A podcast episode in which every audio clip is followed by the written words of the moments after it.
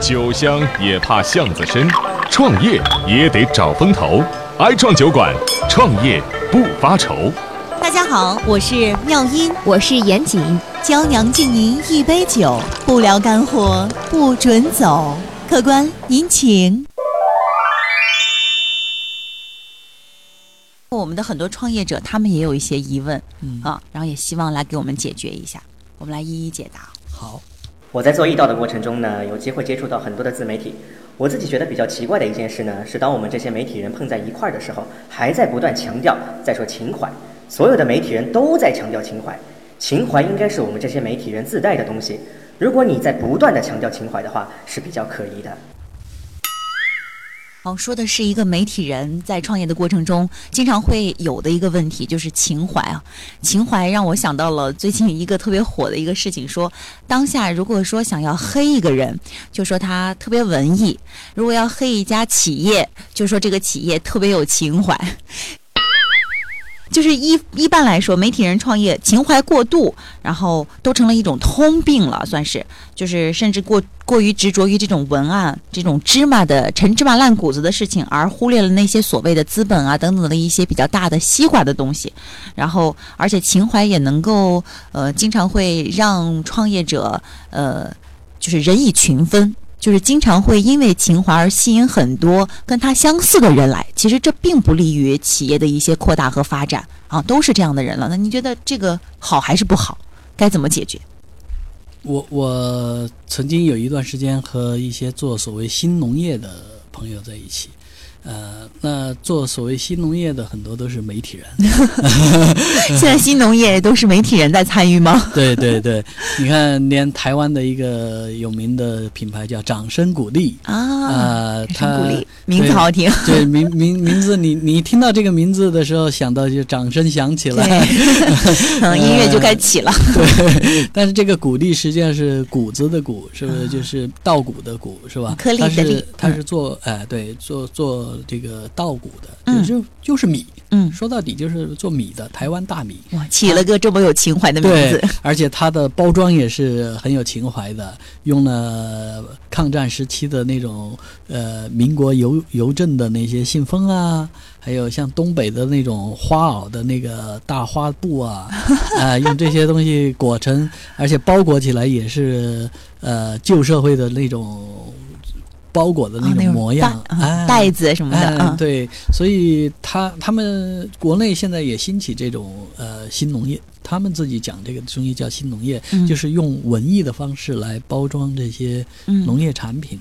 你你把稻米啊，本来我们一麻袋一麻袋背回家的稻米，就变成了呃一个盒子啊，或者甚至一个呃小小小的米米袋子啊，呃或者别的一些创意产品。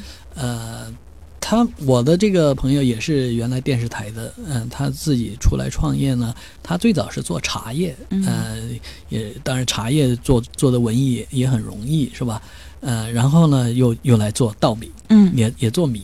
呃，后有段时间我就问他，我说你这个创业怎么样，是吧？这个产品做做的是很文艺啊，很有情怀，很很很有意思。但是他说，哎呀，太困难了。我说为什么？这个回款周期太长了，账期太长。因为做米的话呢，他他又要坚持是好米嘛。这这个米的一年一季，呃，一一年一季从呃下。下种、收割，呃，到形成产品再发货。嗯好的米是一年一季的。对，嗯，这样转了一大圈以后，三年钱还没回来了，还没回本儿。不，不是回本啊，钱都没有看见，就是你只有花出去的钱，呃，投资嘛，不断投投投投，呃，但是从市场上回来的钱，三年都没见到，你这个生意怎么做下去？呃，你光有情怀了，你你光去。说要提供有质量的大大米，有文艺范儿的大米，有这种创意的大米，但是钱呢？嗯嗯，是吧？你光见你投钱进去，你回不来呀，是吧？呃，所以我我见到的很多有情怀的人做产品，最终实际上是失败的，因为他们是不赚钱的。呃，虽然这些商品已经很贵了。啊，我我妈就曾经很惊讶，那一小袋米说是两百多块钱，啊，她说这这这个米我不吃了 就当装饰品在那儿放着吧。别人白送你的，他退回去，受不了这种文艺，受不了这种情怀，所以过度包装、过于情怀的，嗯，但实际上他们真的没挣到钱，是吧？呃。居然是没挣挣到钱，当然我我觉得这里面也有一个，也有就是说，呃，功夫在室外，也也许你在室内是不挣钱的，但是如果你在室外挣到钱了，那也算是一笔意外收获，嗯，真的是一笔意外收获。呃，你放了那么多情怀在这里，但是发现后来挣钱的是。那边，所以很很很多有趣的事情也也都是这样。有有有人，比方说为了这个做什么餐馆啊，搞什么买了一个房子，然后做做做做了很久，餐馆不挣钱，最后 房子升值了。跟您刚刚说的那个台湾的唱片的老总一样的概念啊，对对对。他这也是一个传奇。我他当时中国唱片市场蛮开放的时候，台湾的新力呃进军大陆，呃实际上就 Sony Sony Music，呃到大陆的时候，当时签了刘欢啊、满江啊、金海心啊、呃毛宁啊这些歌手，那个年代的当红歌手。对对，有有很。传统的歌手也有新锐的歌手，呃，当时也写了很多歌曲，在这个社会上也流行很多，呃，但是这个老板是一个作词的人，词人，所以他在业务上一方面是保证这些歌手有有有足够多的打榜歌曲，另一方面呢，他在北京闲着没事儿呢，就买了一很多的房子。呃，到处看房，呃，这个房子看看，哎，不错，买下来；这房子看买下来，就在那几年时间里面，他前前后后一共买了十套房子。八几年的时候，在北京买十套房子，九十年代，九十年代，对，那还了得？对呀，后后来前年我去北京，到了东四环那边问房价，呃，那边房价都已经七万八万了。我我我说，哎呀，这个房价比上海都厉害。想我再想想那个家伙。二环以内买十套房什么概念？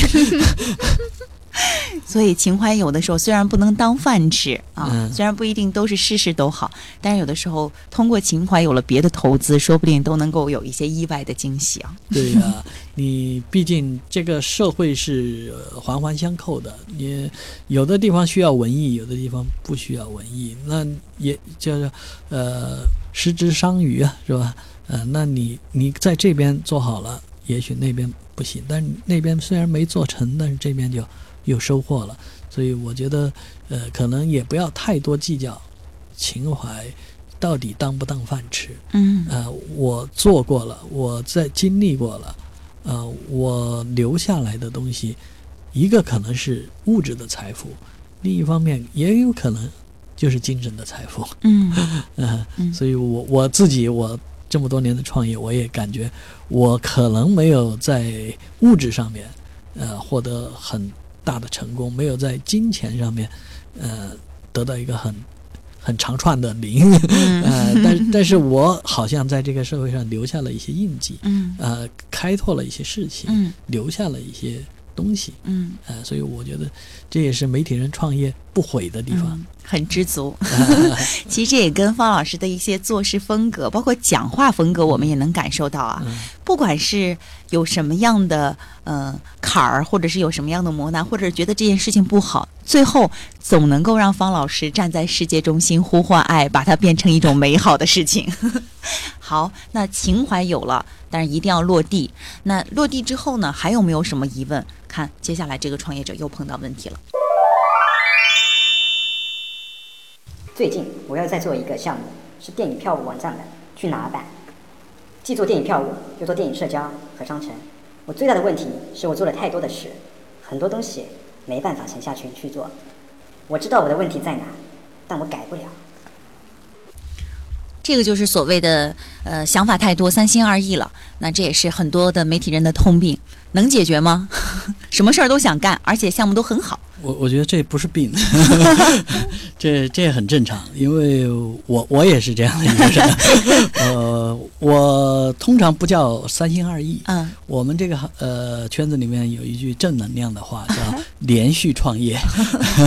我我我我连续创业，我在这儿做过，也那儿做过，我干了这件事情，又做了那件事情，这很正常。为什么呢？因为媒体人往往站在社会的这个顶尖处，你四环顾四周啊。所有的东西你都能干，其实都能干。呃，当然人的精力是有限的，或者你的兴趣是会转移的。呃，做媒体人兴趣广泛其实是很很重要的。你有那么多的兴趣，当然也有责任把这些兴趣转换成生意或者变成现实。呃，我我也是在那么多的项目里面，我选择了一个，然后做了做做做做，可能。成功也可能就是说做到半截推不下去了，那怎么办呢？你不能吊死在那儿，媒体人脑筋活络嘛，是吧？所以你你又又有一个项目可以去做。呃，好在我们的最大资本就是我们的大脑，嗯，呃，不让别人像你要炒股的话，你的钱被套住了，嗯，那你就别的啥啥事你都干不成了，嗯，对我们，嗯，有钱不钱的很不重要。大脑很重要，你你想到了这个事情，那你就可以去做这个事情。我最崇拜一个人叫 Elon Musk，嗯啊，我觉得这个人虽然不是媒体人，但是他是最三心二意的人 啊。他最早参与了 PayPal，是吧？做了 PayPal 以后，后来也自己出来做别的东西，Amazon 呃，亚马逊他也参与了。然后现现在最有名的就是特斯拉了，是吧？他也在做，对。什么火他做什么？对呀，特斯拉做完以后，他做 X Space，嗯，做这个火箭，啊，要把这个廉价火箭做做起来。做完火箭，他还要做真空的这个火车，是吧？所以这这种人是你你能看到的是他的头脑，嗯，他想到了很多东西，这些东西，呃。目前来讲，全球顶尖。嗯，那媒体人，如果你放在你的环境里面，你就是这个小环境里面顶尖的嘛。所以你这样也做，那样也做，也许不一定做成，但是你真的是带动了，带动了某些东西。因为我身边有很多，我做咨询接触很多县级台，嗯，县级台的媒体朋友。我我觉得他们真的是脑子很活络的，呃，他们在一个县的区域里面想干这样干那样干这样干那样，做了很多事情，啊，可可以说这个一个县里面的方方面面的很多业务他都做了，而且在当地小有名气，是吧？我觉得这就是媒体人啊，没，因为他们跟外界的沟通。也很多，嗯，呃，他们经常要把外面思想带进来，所以我在一个媒这样一个县级台的一个微博的呃群、微信的群里面，就会经常发现，总有人说，哎，你。哥，你做这个啊？我把我们拿到这儿来一起做啊，呃，所以比方说黑龙江五常的五常电视台的人是吧？他们有五常大米啊，是吧？然后这这边人就说啊，我把你们五常大米发过来，我们来帮你卖啊。哎，这这就是媒体人的好处。呃，他今天可能做完大米，明天就卖茶叶了，是吧？什么都做，然后。我觉得媒体创业人当中，其实真的做小孩生意的人很多。那在做小孩生意方面呢，我觉得呃有很多办法来成功，可以做这样，可以做那样。我我知道咱们上海科影科技电影制片厂，他们成立一个公司，也是原来就做这个小孩的产品，呃，这样也做，那样也做。最近就在做一个全息的这样一个剧场。哎，我说你们这个想法好，为什么？因为我做全息也做了很多年，嗯，我我我一直认为全息不太容易呃呃变现，或者说容易成为一个商业门道，但是他们做成了，为什么呢？他们解决了一个痛一个问题，就是剧场表演的这个演员的成本问题，因为他用全息来做都是假的，嗯啊，就是预先做好，但又不会让你像看电影、看电视那样，只是一个。嗯，有距离感的，哎，但是全息他就搞感觉好像是真的一样，嗯，呃，但是成本又很低。你知道演话剧那帮人，成本是很高的。知道每天都会有一定的，就包括排练都会有一定的费用支出。对，嗯而且他 A、B 团，呃，你总得备上有些人是生病感冒了演不了，是吧？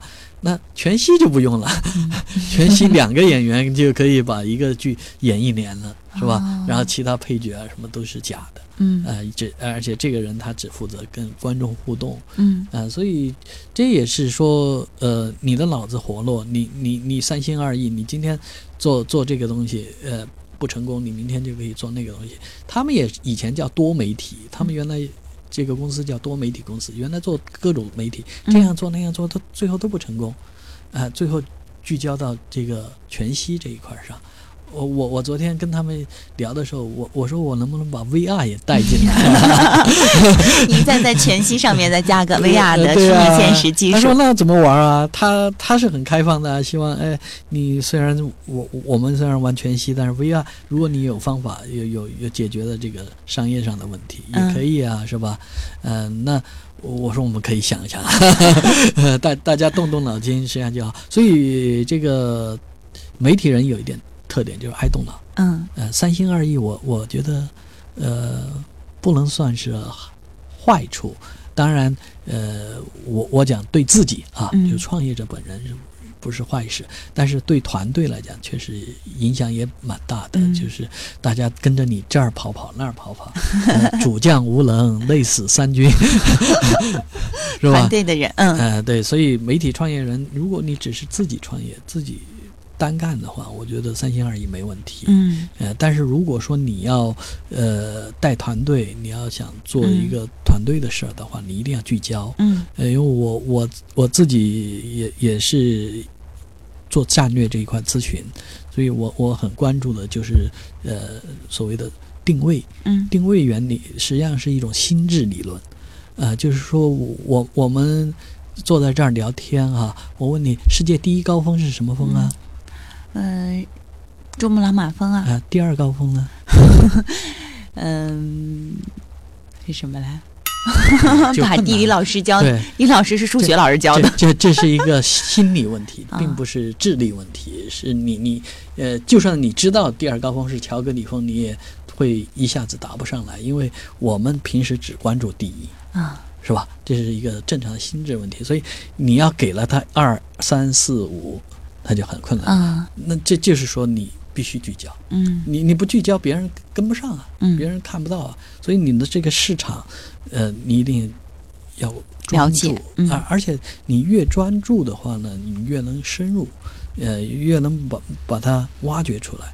呃，所以呃，我们就是说爬坡一样，是吧？你一直往这个方向走的话，你就越容易在比较短的时间内上到很高的地方。嗯，但是如果你你你这儿也跑一跑，在那儿也跑一跑，你最终会发现你还在原地，嗯是吧？这就很遗憾了。这个对你自己来讲，无非就是说你你个人的呃修为。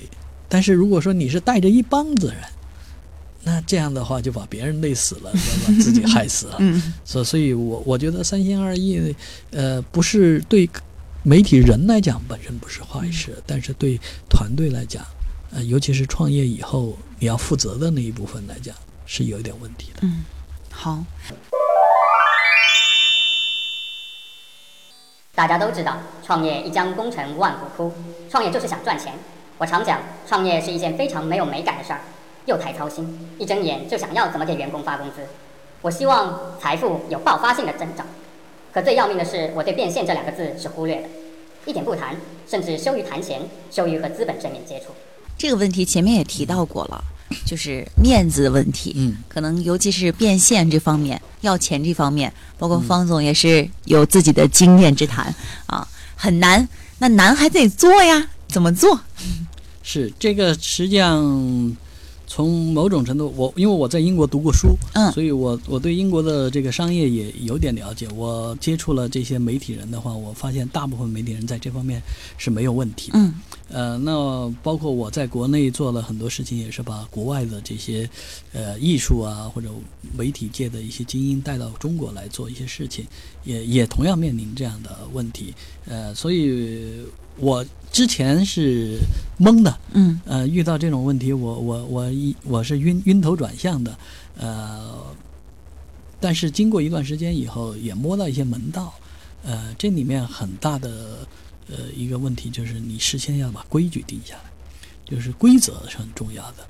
呃，包括你要通行世界，你为什么能跟全球的人做生意呢？嗯嗯，那全世界人里面骗子不是更多吗？是吧？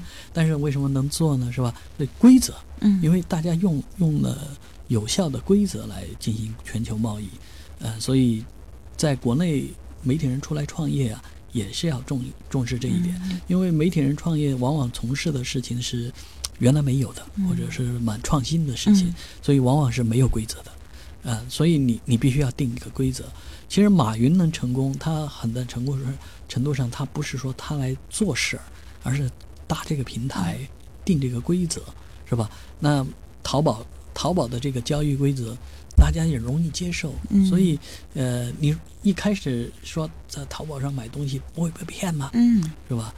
但是后来大家都很习惯了，呃，能能做了，所以我觉得规则很重要。那媒体人出来，第一首先要定规则。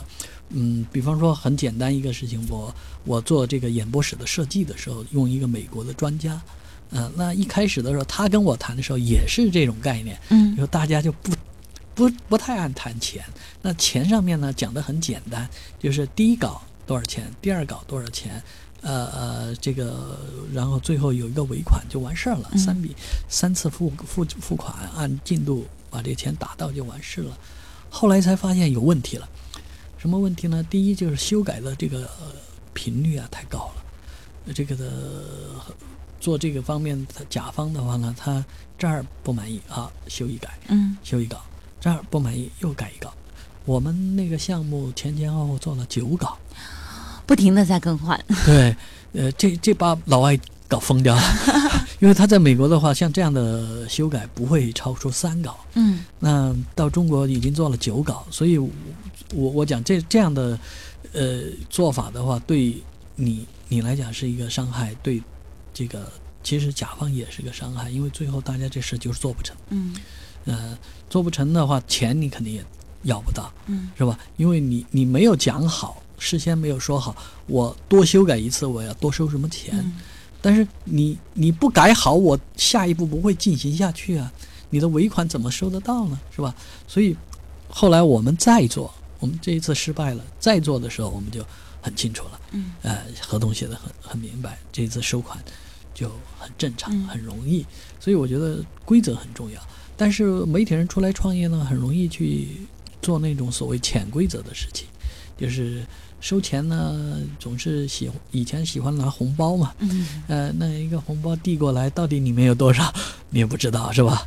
呃，但是递过来你你也就收了，呃，但是实际上给多了给少了，这里面实际上是有问题的，是吧？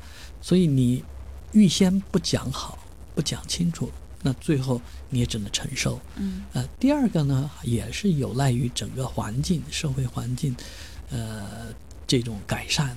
我觉得商业之道还是诚信，是吧？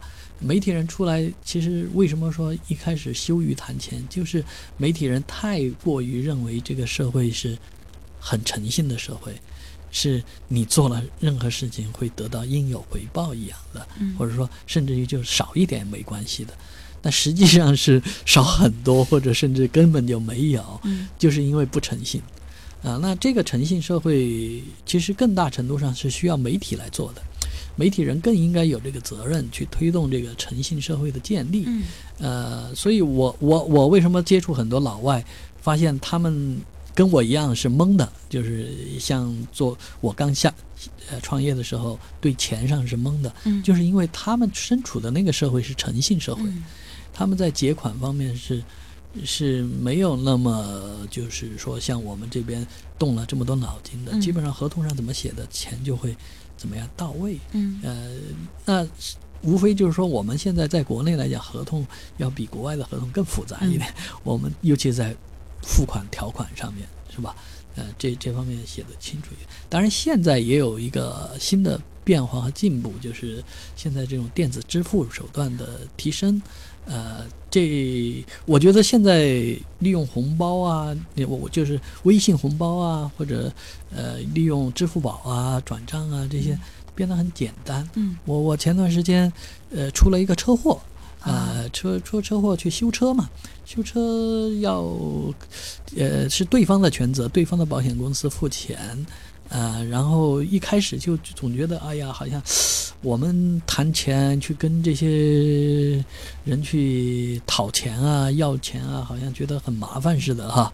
呃，有点像要他对方是以出租车公司啊啊、所以我我觉得这事情应该可能很复杂、很麻烦，而且还要我去他们出租车公司跑一趟。嗯，我去了以后，人家问我你支付宝是是多少啊？然后钱就打上了。这么便捷方便。对，我我都没想到，我我觉得啊，就我跑了这么跑跑了那么远啊，跑去以后这这样就解决了。其实商业它能够变简单，其实也没我们原来想象那么复杂。啊呃，一旦规则有了，诚信到位了，然后现在又又在支付方面变有这么大的提升啊，又这么便捷。呃，以前你你看银行到个款，到了没到？很多人的工作就是每天去银行去查一下，呃，钱到了没有？现在你其实电脑打开是吧？钱到没到？从哪儿带来的钱？有个短信就能收到。啊，对，嗯你就收到了。所以，呃，我觉得现在支付环境是比以前强了。嗯所以以前为什么有很多诈骗，其实环节就落在支付这这一关上面，呃，就是因为它这个环境没有建好，嗯营营商环境没有建好。嗯所以整个对于钱来讲呢，确实君子羞于谈钱，呃，提到钱的时候就不君子了，呃，但是我觉得这是社会当社会的发展的这个不到那一步。嗯那今天来讲的话，我们出出来创业的时候谈钱几十万、几百万的项目，觉得很不得了，呃，也也觉得要把这些钱挣到兜里的时候才放心，那种感觉是很很压迫的。嗯但是现在的媒体人出来创业，我看他们张嘴说的都是几亿、几十个亿，大项目。对，但是呃，也也说明一点，这这个、呃、如果说在这个几亿以下的这个还钱就不不当钱了一样，呃，所以就跟我们有时候你到小商店、菜场买个东西掉了一块钱，少了一几毛钱，你不不计较了。嗯呃，但是现在来讲的话呢，呃，你如果你谈的生意太大了，嗯你那点钱啊，容其实要去谈钱也是很容易谈的。嗯现在反而比较难谈的就是更大的数量，嗯。而且这个里面更多的不是你的这个呃算计啊，不是环境的问题，而是你的勇气和你的嗯。创新力。所以昨天我们和一些朋友在聊乐视，啊，乐视体体育的这个估值问题，这也就是说，当初乐视今年在体育方面的，包括从去年开始，这个动作一直很大对，投入很多。这这里面真是一个传奇故事。就雷建军管理这个乐视体育，他一开始去找融资、找找投资的时候，呃，找来找去，最后跟这个乐视的老老总贾跃亭汇报说，我们找了一圈社会上，说给二十亿不得了了。嗯嗯，整个乐视体育能估值二十个亿。嗯贾跃亭说不行，我给你们任务是三十个亿，啊，是吧？那你你你就要去为三十亿做努力呀，做努力啊！二十亿变三十亿，这这这是很困难的事情，是吧？